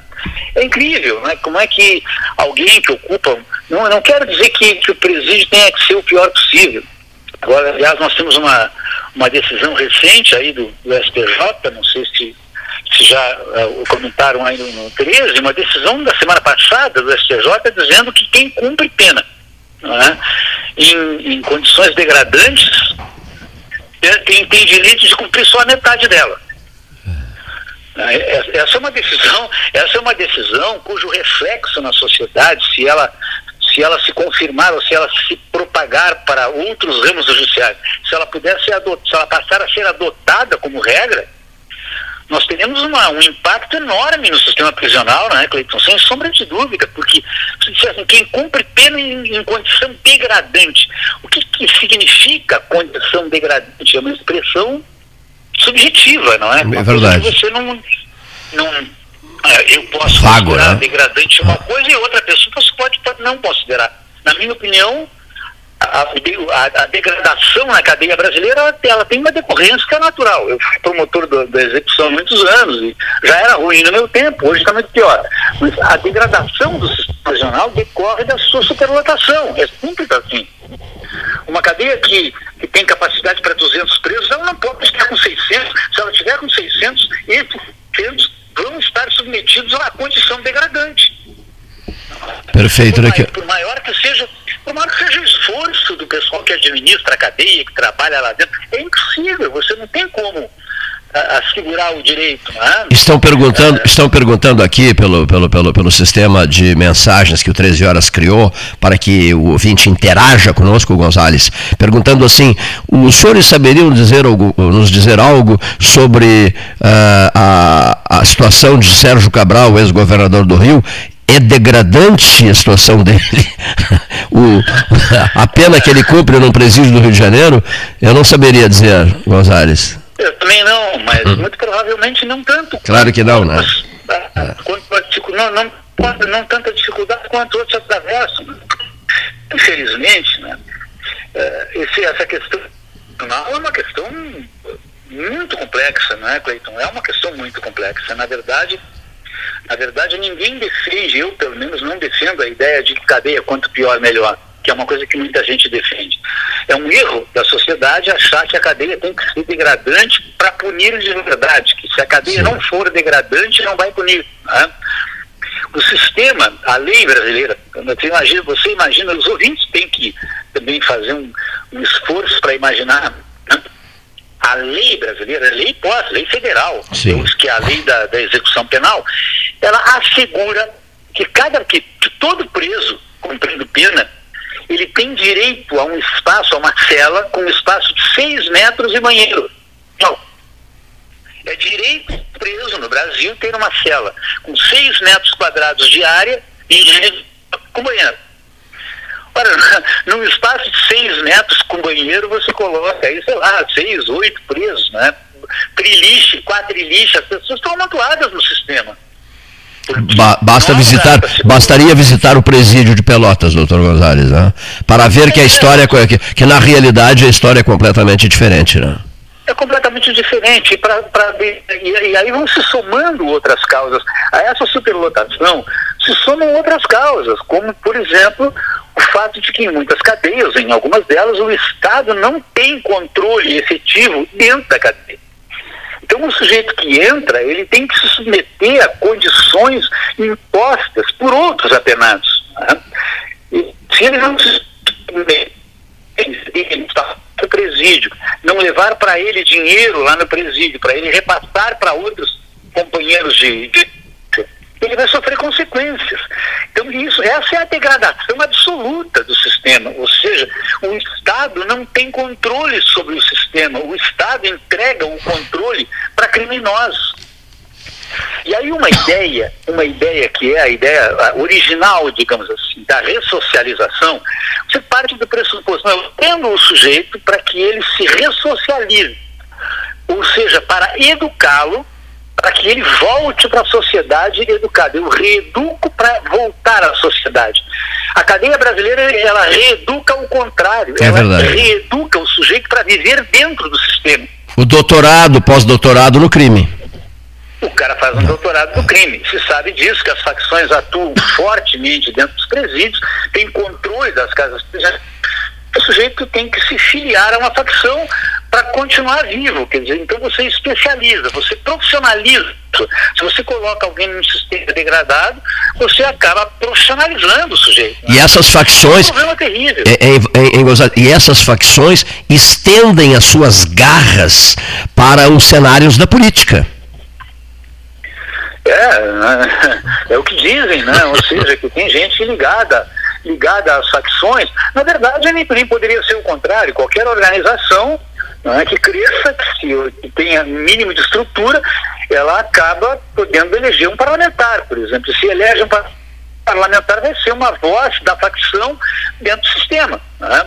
Então, o sujeito, quando estava fora da política, às vezes, digamos, um advogado da, da, de uma determinada facção poderosa, e depois ele passa a ocupar um cargo, por mais que ele que ele diga que ele, que ele foi, foi, foi imunizado pelo, pelo cargo, na verdade sabe que não é. O sujeito que, que participou de uma não vai deixar de ter um vínculo. Até porque o sujeito se torna uma espécie de refém. A característica do sistema de facções torna as pessoas reféns até quer sair às vezes. A pessoa tem vontade de sair, de ver livre, de não ter mais vínculo nenhum muitas vezes não consegue, não é? Às vezes não consegue por conta de ameaças que sofre ela, seus familiares, etc. Então é um mundo é um sistema danado. Está aí o Lázaro que o diga, não é? É um sujeito que está agora perseguido como um animal furioso, não, é? não se sabe se vão conseguir prendê-lo. Eu só fico pensando naquilo que falamos há pouco tempo atrás aqui, de que como a, se a polícia de Goiás tiver que abandonar as buscas sem prender o Lázaro, será um fiasco para se, se colocar assim numa série de televisão, acho eu. Não é? Numa série de TV com repercussão internacional. Né? Olha aqui só. Se, olha aqui só, os ouvintes são fantásticos. Se, se o açoita cavalo eh, fica imaginando o Lázaro por lá e o açoita cavalo tornar-se, no caso, tornando-se um dos endereços mais famosos do Brasil, bom, aí os ouvintes dizem assim, nós queremos a nossa lasquinha também. Um desses ouvintes é o Neif Olavo Gomes Setialã. Olha aqui, ó. O, o catimbau, o catimbau também poderá receber o Lázaro e, e, tornar-se é, famosíssimo. O marmeleiro poderá receber o Lázaro e tornar-se famosíssimo. O calheco, diz agora quem está dizendo é o Leonir Bade da Silva. O calheco também poderá ganhar consagração nacional. Lá do Cerrito, lá, lá de Pedro Osório, a Orqueta, a praia da Orqueta em Pedro Osório, poderá ganhar consagração nacional. Né? As pessoas ficam repassando endereço. Um, um, de Canguçu, só que ele não citou o local propriamente dito, porque Canguçu tem 16 mil pequenas propriedades rurais. Ele usou a expressão e agora, Sebastião Ribeiro Neto, fica contigo escolher o local. O camarada usou a seguinte expressão na mensagem pelo celular. E, e os cafundós de Canguçu também querem mídia nacional, né? graças ao Lázaro. Só que ele, ele, faltou dizer qual é um desses cafundós. Né? Eu fico esperando que ele radiofonize, não é, não radiofonize, que ele ponha na mensagem e eu me encarregarei de radiofonizar. Você viu só a região querendo uma visitinha do Lázaro? É, ou de repente pode também produzir o seu Lázaro, né? Quem sabe? o seu próprio Lázaro. Porque Lázaro não deve ter, devem, devem, devem, devem existir muitos Lázaros soltos pelo Brasil. É, é verdade. É, é, que esse aí teve a sorte de, de ganhar mídia nacional, né? mídia, né? Porque a, a, a, a, questão do criminoso, né, esse Lázaro, por exemplo, ele, ele vive, ou viveria, segundo se diz aí, não é? Ele viveria num lugar uma região onde ele conhece bem o terreno, conhece os riachos, conhece as grutas, conhece o mato, não é? Quem, quem, quem está no seu habitat natural tem a vantagem de conhecer o terreno. Essa é verdade. É, a verdade é. Né? É, é, aliás, é a única vantagem que o tatu possa levar, que se é que pode levar alguma em relação ao caçador, porque ele conhece a mata, conhece, conhece a pedra, conhece o arroio, conhece as coisas. E, e aproveita, aproveitando a imagem, só me permite, aproveitando a imagem do tatu, eu estive lá próximo do Vietnã e fiquei impressionadíssimo. Depois, o, o, o, depois que visitou demoradamente eh, o Gurvitz, o Ricardo Gurvitz visitou o Vietnã e me contou passagens fantásticas, né?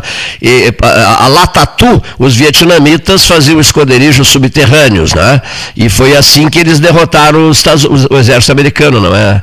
é se tornando assim é, é, praticamente digamos assim em garantia total graças à descida aos buracos que cavavam túneis, não buracos não o tatu que, que, que cava o túnel que, que, que cava o buraco eles túneis túneis túneis que até hoje são são, são pontos no Vietnã de visitação turística a resistência na, na Polônia, é. em Varsóvia, ela também era, ela, ela os, os, os, os, os opositores ao regime, ao regime do Hitler, na Segunda Guerra Mundial, eles viviam em, em, em, subterrâneos. A cidade era cheia de túneis, né? Assim como Paris, né? as, catacombas, as catacombas de Paris são túneis. É verdade. É. Você, você deve conhecer, são túneis cemitérios, porque lá ossos, mas eram túneis onde a resistência francesa se escondia. Né? Então, o ser humano, assim como os animais, ele se importa, aproveita o, o, o fator local, o desconhecimento do terreno que o inimigo tem, é um fator francamente favorável a quem está fugindo. Um, ah, olha aqui, esse que está fugindo, olha aqui, conhecendo o território, o terreno com o qual lida, olha aqui, ó, ele se dá bem, mesmo sendo um contra 300. E mais a deputada, aquela de helicóptero. mais a deputada fardada e com fuzil de helicóptero sobrevoando as matas de Goiás. Fardada de, de fuzil é patético. Porque, porque o sujeito vai se locomover durante a noite. É. Né? Então, durante a noite, se você recolher esses 300, esses 300 policiais, se eles se recolherem para um acampamento durante a noite, eles tudo que eles fizeram durante o dia. Você compreende?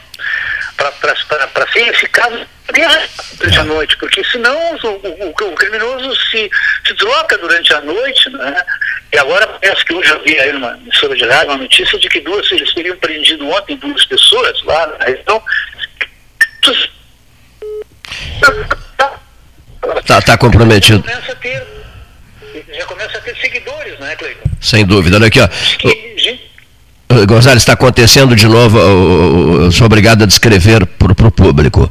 Quando uma pessoa eh, liga, liga para esse telefone aqui, 981148808, as pessoas não estão se dando conta disso. Eu estou conversando com alguém, com o doutor José Fernando Gonzalez, no ar.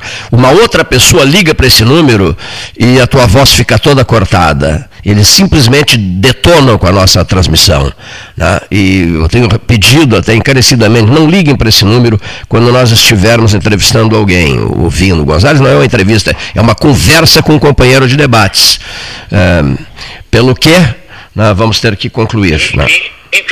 Uma conversa que, infelizmente, não está acontecendo no estúdio, como sempre aconteceu, né, Cleiton? É coisa que dá tanto prazer. É Mas olha, eu, eu, já vou te deixar o convite, já vou te deixar o convite. Professor Varoto tem vindo, o Henrique Pires viria hoje, eh, eh, tristemente, às 22h30, ontem o doutor José Cardoso Pires, pai dele, faleceu em casa, e hoje até estivemos lá nas despedidas do doutor José Cardoso Pires, aqui em Pelotas, ali no, no, no no Angelus Pax, e, e, e, isoladamente, assim, um da equipe tem vindo, aí fica o Gastal, eu, o Leonir e, e, um da equipe batendo papo. Eu gostaria muito que esse convite fosse aceito por ti para na semana que vem, um, um, um, dia da próxima semana, nós pudéssemos ao vivo aqui, obedecendo todas as determinações da saúde pública, pudéssemos trocar uma ideia. O Leonir Badi disse assim, comunique ao doutor Gonzalez que a deputada federal goiana é Magda Mofato, Mofato com dois T's. Ela tem 72 anos, ela é de Goiânia e ela viajou, ela uh, usou um helicóptero fardada mostrando o fuzil e posou para a fotografia. Claro que era só para foto, né? Ela só posou para foto, não deve nem saber dar um tiro, né?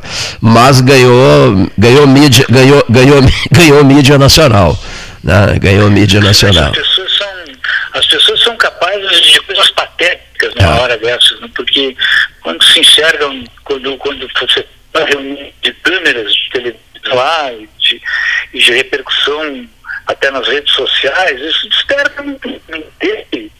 É, aliás, a difusão exagerada dessa, dessa perseguição ao Lázaro, hum. ela é um produto de que a, a, o público consome isso. Ah, né? se adora isso, aqui, ó. Olha aqui, essa deputada mesmo, o gesto da deputada corresponde a sair a desfilar com uma melancia na cabeça, né? Mais ou menos a mesma coisa, né? Só que a criatura se mete a isso, né? Uma situação ridícula, é. né? porque, poxa vida, né? Mas um voto vale ouro, um voto vale ouro. Pois é, é. a, minha, o meu, a minha preocupação sempre é de que será que isso, eh, isso se traduz em mais votos né? ou, ou não, ou é o contrário. Né? Um dos nossos problemas. Né? Tornam-se, tornam, em, em Gonzalez, tornam-se políticos circenses, não é? é? Que existem e que acabam chegando ao poder, não é, Cleiton? Eu tenho, um dia desses aí falei, passando assim num comentário, nós somos um, um, aquilo que o mundo comemora no Brasil, que o mundo jurídico comemora, e eu falo isso para os alunos lá na faculdade, aquilo que o mundo brasileiro tanto comemora, que a sociedade brasileira, de modo geral, comemora, a tal da lei da ficha foi uma, é considerada uma grande conquista do Brasil a lei da ficha limpa. Significa dizer que aquele que tem é, condenações no seu passado, condenações confirmadas em segundo grau, ou, a, ou condenações por, é, por, crime ou por administrativa confirmadas em segundo grau em tribunais, de que esses não podem concorrer. Eu acho isso uma coisa triste, sabe? Porque a necessidade da lei da ficha limpa, ela me autoriza a concluir que o nosso eleitor ele é muito pouco seletivo não é, Cleiton? Porque se não tiver a lei, bota no bandido, compreende? Sim.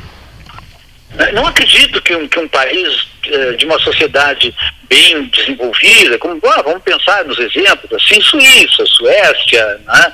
É, esses países que temos aí, que nós acreditamos serem países de primeiro mundo, não, certo não, não precisam de uma lei da ficha limpa, porque a própria sociedade, ela depura isso, ela não, ela, ela não vota errado, não vota mal O que me assombra no Brasil é que nós falamos mal, muito mal dos políticos, muito mal, criticamos demais o Congresso. Agora, na última eleição, a gente renovou, assim, não sei nem quanto, mais de 50%, eu acho, do parlamento, né? Houve uma grande renovação, uma campanha, inclusive. Da Câmara de Vereadores de Pelotas também. Da Câmara de Vereadores de Pelotas também. É. Né? Só que agora, agora eu pergunto assim, renovamos tudo isso, não é? O Congresso Nacional, o Congresso atual, assim, ele continua é, contando com a antipatia da população. A população continua com a mesma crítica que tinha antes da eleição, continua tendo agora. Então, a, a, bastou que bastou, então, a, permitiu uma foi a, protagonista de uma renovação e essa renovação parece que não, não produziu o resultado. É verdade. É, aparentemente não, não produziu o resultado que se imaginava. É? Sem dúvida, tem razão. Olha aqui. Nós temos, nós temos, nós temos aí uma CPI presidida por quem? Relatada por quem? É isso que temos. É verdade. Dispensa apresentações, né? O senador Calheiros dispensa apresentações. Gonzales, o, o, o, estamos encaminhando o fecho aqui. Olha aqui, uma informação ainda para ti.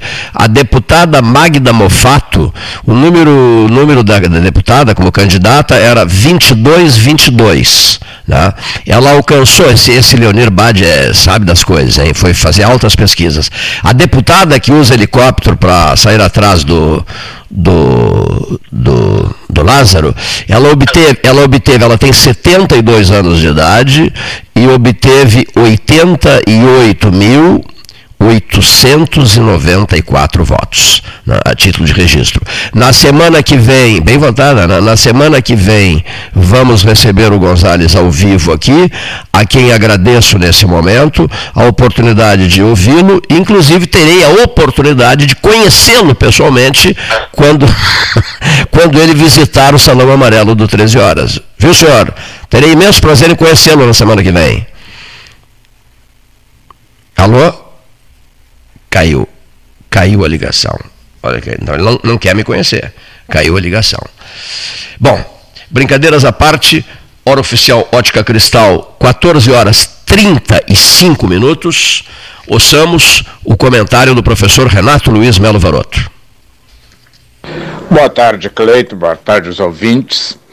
Estamos chegando ao fim de uma das semanas mais agitadas dos últimos tempos com crise por todos os lados e em todos os sentidos. Evidentemente que o espaço não dá para comentá-las na totalidade, mas rapidamente eu destaco a questão do ministro Gilmar Mendes, que estendeu a suspeição de Moro a todos os processos que envolvam o presidente Lula o que, por lógico, por coerente e até mesmo por juridicamente correto, isto atinge os corréus, ainda que réus confessos, e importa, penso eu, em levar a um debate mais profundo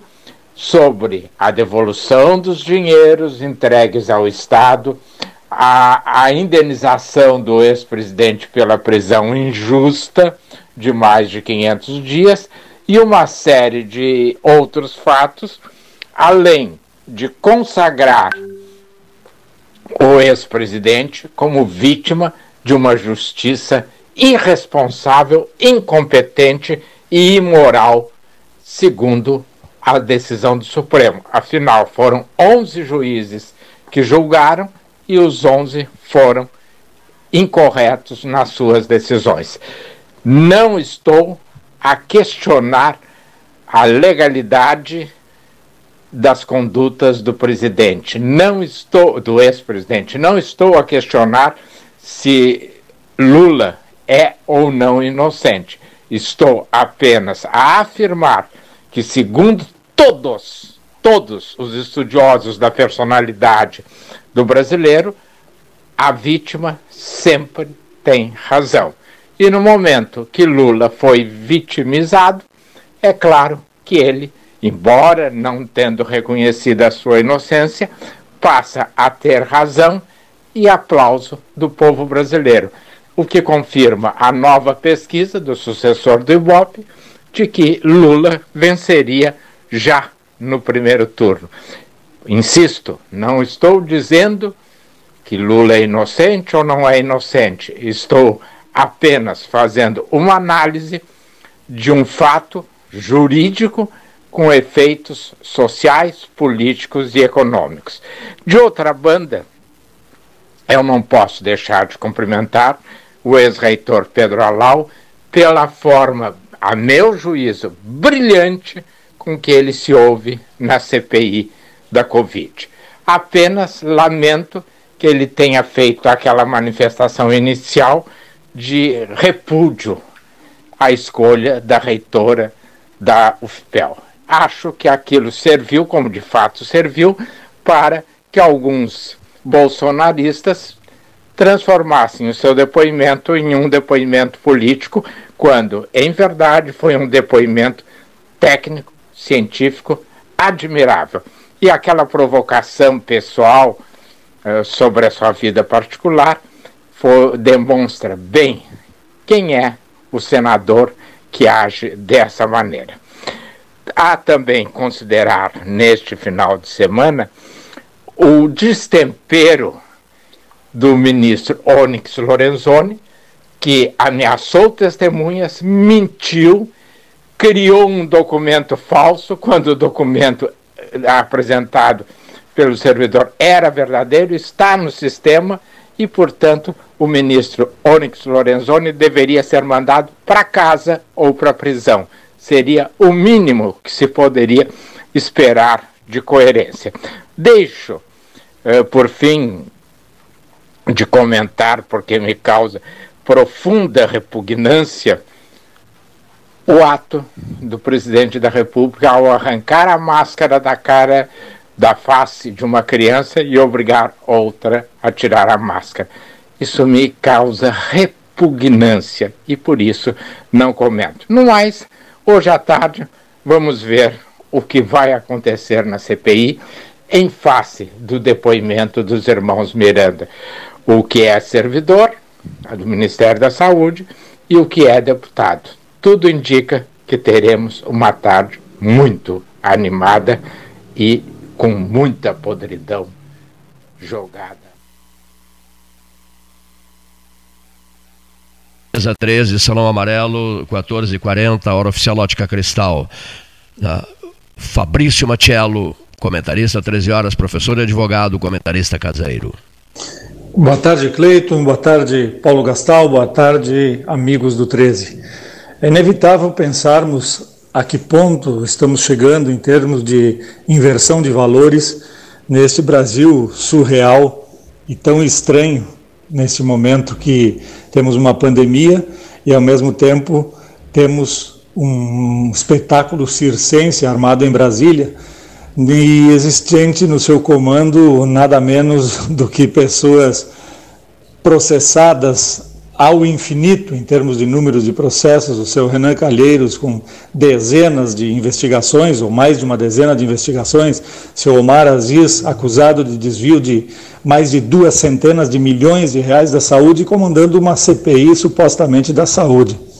Mas eu não quero parar hoje para analisar CPI, onde qualquer um fala sobre qualquer coisa e quem fala a favor é aplaudido e quem fala contra é demonizado. Isso está cansando, isso já perdeu totalmente a credibilidade, já virou algo deprimente e digno de, da mais é, profunda e, e, e considerável lamentação e repúdio. Bom, mas enfim, eu me reporto especificamente a questões jurídicas, a insegurança jurídica que nós temos colocada aí, ao menos no que concerne ao STF o judiciário funciona muito bem nas instâncias inferiores, entre aspas, porque na verdade elas são superiores em produtividade, superiores em credibilidade, superiores em atuação. O primeiro grau de jurisdição normalmente é, é confiável em absoluto, o segundo grau também, o STJ trabalha bem. O nosso grande problema está no mau exemplo dado pelo STF E é preocupante na medida em que a cada dia nos, nos assalta uma decisão, no sentido de nos surpreende uma decisão atrás da outra, e, e todas elas trazendo uh, situações inusitadas, situações que acabam repercutindo mal na sociedade de um modo geral e, como se diz no jargão popular, a corda vai esticando e a corda vai esticando. É, é preocupante porque, na realidade, quando nós vemos que os processos dos sujeitos mais Uh, mais repudiáveis em termos de política brasileira ou não andam ou então sofrem as mazelas sabidas de todos, outras situações de menor gravidade, de quase nenhuma importância, são levadas a um extremo inadmissível. Por exemplo, o Daniel, nem me lembro o sobrenome do Daniel, acho que é Silveira, o deputado federal, que foi outra vez preso uh, por, por, ter, uh, por ter, segundo se diz, ameaçado ministros do STF na realidade ele foi um bravateiro, e eu não estou entrando no mérito, não estou dando razão ao sujeito, ele foi um bravateiro, ele foi um parlapatão, como dizia o famigerado Collor de Mello, excedeu totalmente os limites do bom senso, mas ele está ao abrigo da imunidade parlamentar. Ele pode dizer o que quiser, por suas opiniões, palavras, votos, ele é imune, inviolável, não há como processá-lo por isso. Agora, o que se diz é que ele extrapolou os limites da atuação como parlamentar. Muito bem, ainda que se suponha tenha extrapolado, ele não foi condenado, ele mal foi denunciado, digo, recentemente foi denunciado, está preso. E aqueles sujeitos que desviaram bilhões do Brasil estão soltos. Esta é a grande lástima de tudo isso, porque dá um mau exemplo terrível aqui para a planície, e aí cada um vai achar que pode fazer o que quer fazer. Como naquele comentário, comentário do outro dia, que vai das coisas mais prosaicas, como, por exemplo, o automóvel que transita pelo corredor de ônibus, porque lá em cima, se quem desvia bilhões não vai preso, porque não pode um automóvel transitar pelo corredor de ônibus? E aí nós vamos achando cada vez mais normais coisas que são totalmente anormais, que são fruto na verdade, de uma sociedade que vai apodrecendo pela degradação e pela inobservância dos mais comezinhos, dos mais comuns princípios da convivência em sociedade, inclusive de valores éticos e morais que são desprestigiados a todo momento sem que nada aconteça. Basta ver os meios de comunicação da chamada grande mídia, onde os valores de, de da sociedade é, tradicional são desprezados, desprestigiados, subjugados e, e acaba ficando por isso mesmo. A reação está acontecendo, a reação continuará a acontecer e um belo dia não sei onde isso vai terminar, mas seja para um lado ou para o outro. Doutor Fabrício Machello, fechando o dia de hoje, o, o, o 13 horas de hoje, 14h46, hora oficial Ótica Cristal. Muito obrigado a todos, um ótimo final de semana e até segunda-feira.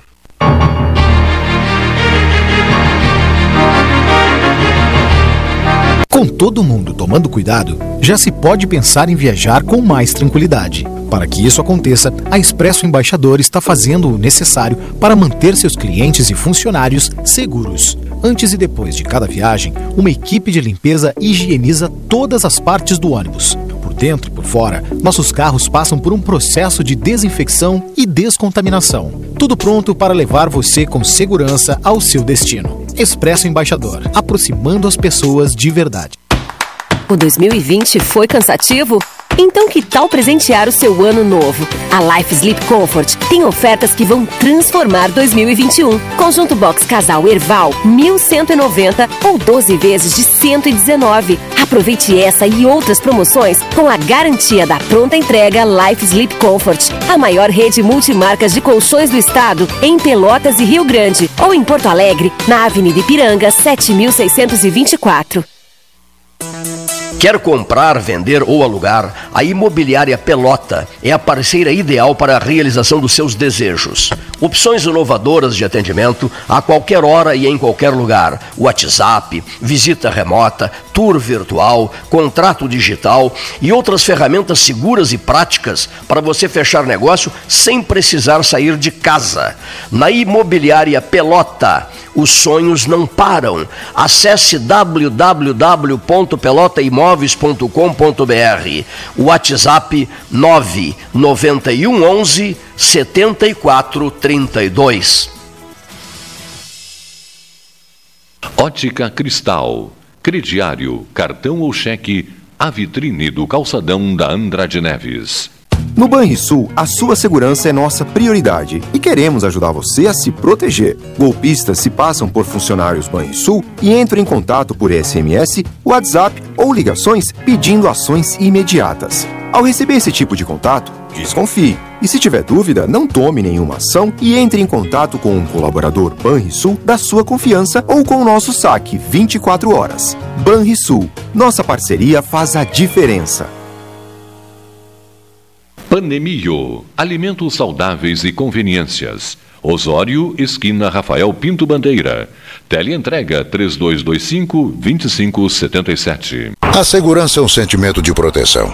Quem circula pelas estradas do Polo Rodoviário Pelotas sabe que pode contar com as equipes de socorro médico e mecânico durante 24 horas. Assim que você ligar 0800 724 1066, o Centro de Controle Operacional da concessionária irá acionar imediatamente os recursos para o seu atendimento. São serviços gratuitos para os usuários que trafegam por aqui. Ecosul, proteção e segurança 24 horas. Ferragem Sanches, Barros Cassal 16, Arial. Fone 3228 4188 de segunda a sábado, das 8 às 12 e das 13h30 às 18h30. Material hidráulico, material elétrico, tintas, vernizes, tinners, máquinas serra mármore, furadeiras, cimento cola e ferragem em geral. Ferragem Sanches, Barros Cassal 16, Arial. Aquarela Tintas, uma empresa com equipes especializadas em Pelotas, Rio Grande e Porto Alegre Aquarela Tintas, Rua General Osório, 1259. Telefone 3225 5000. E também na Avenida Dom Pedro I, telefone 3281 1714. Aquarela Tintas. Bom Sul, qualidade em carnes suínas e bovinas. Avenida Fernando Osório, 6959. Telefone 3273-9351. Unimed Pelotas. O melhor plano de saúde, com urgência e emergência 24 horas.